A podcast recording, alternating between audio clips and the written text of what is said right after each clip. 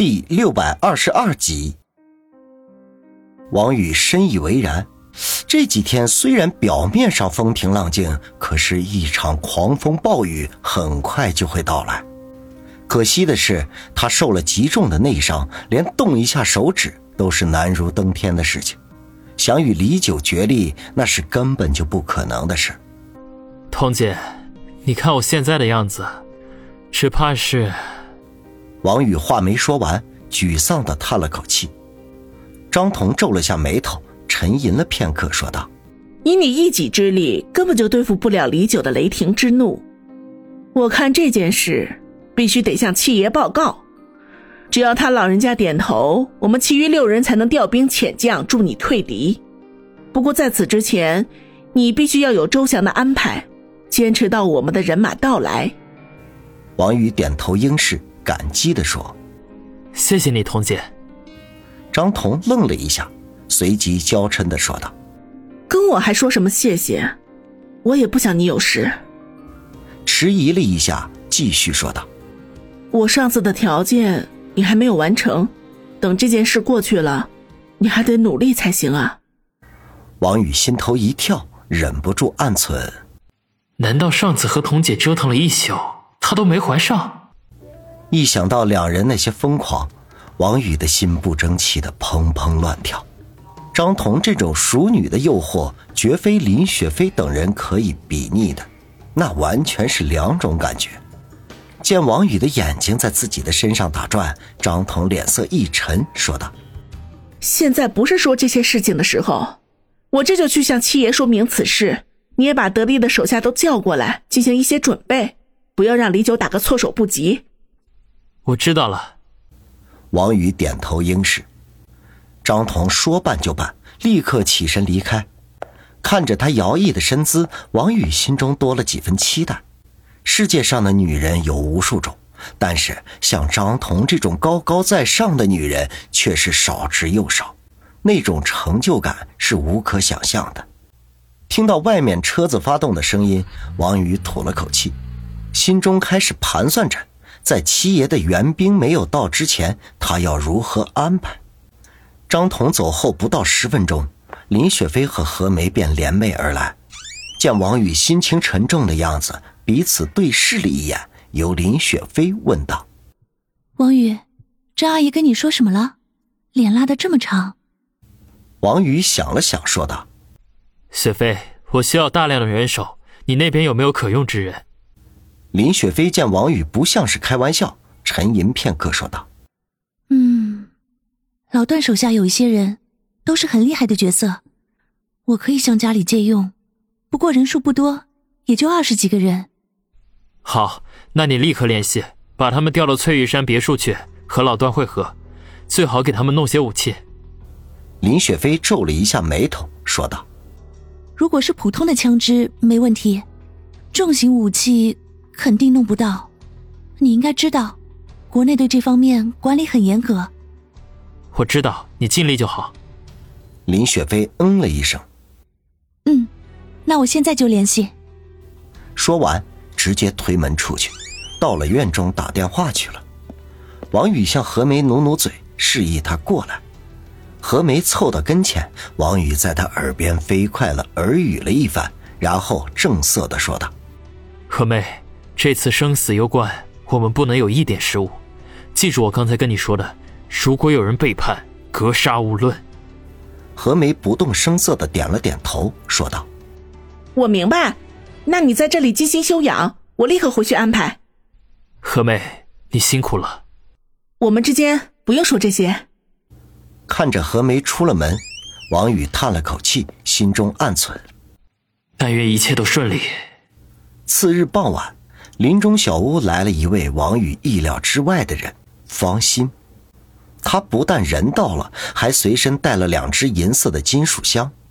打开之后，里面竟然都是各种稀奇古怪的电子设备，王宇一件都没有见过。王宇躺在床上，看着方心将屋子里几张桌子都搬到了卧室里，拼成一张大桌，又熟练地将所有的设备连接通电，最后取出一台笔记本，开始进行调试。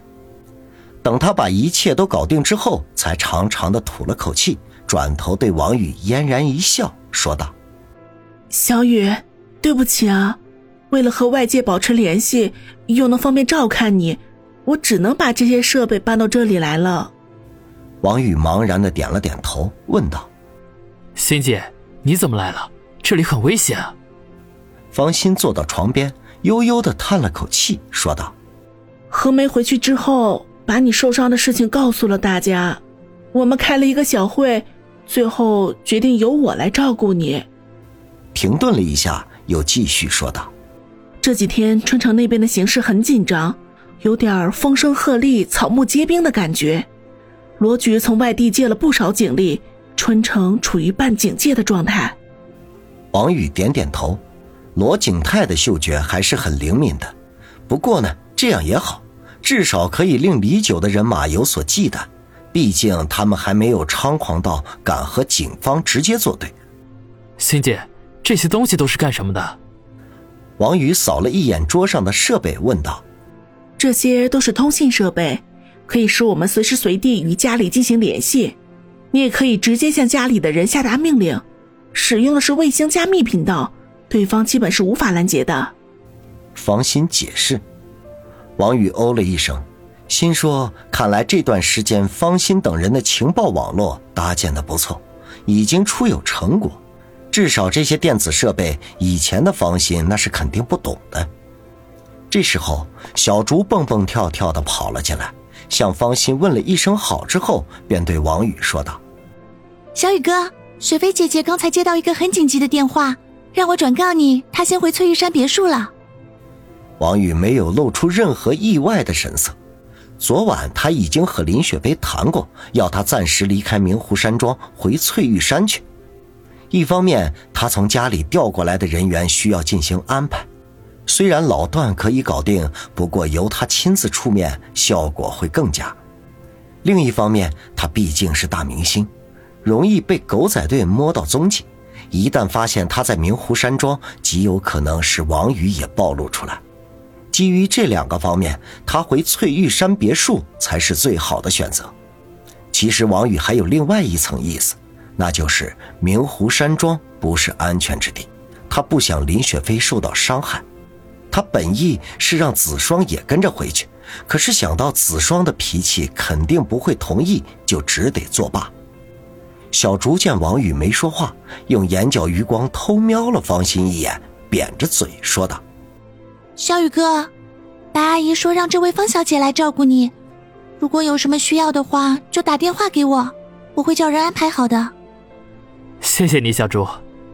小竹撇撇嘴，向王宇扮了个鬼脸，便转身跑了出去。王宇摇摇头，知道小竹心里肯定有点不高兴。那本来应该是他来陪自己的，可是却被方心给代替了。小竹姑娘真可爱，如果小新和希儿也在，他们一定会成为好朋友的。方心笑道：“可不是，等这次事情过去，我打算邀请小竹去家里玩。这个小丫头在白阿姨这里憋坏了。”方心点点头，正要说话，笔记本的屏幕上弹出了一个小窗口。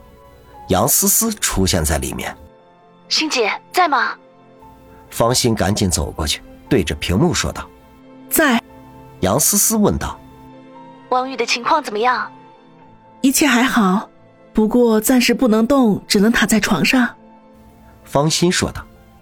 杨思思哦了一声，寻思了一下，说道：“哦，欣姐，你告诉王宇，现在的形势有点不妙。”郑飞那边的兄弟们传来消息说，最近这几天春城来了不少行动诡秘的陌生人，看样子是有所企图。好，我知道了。方心点头说道。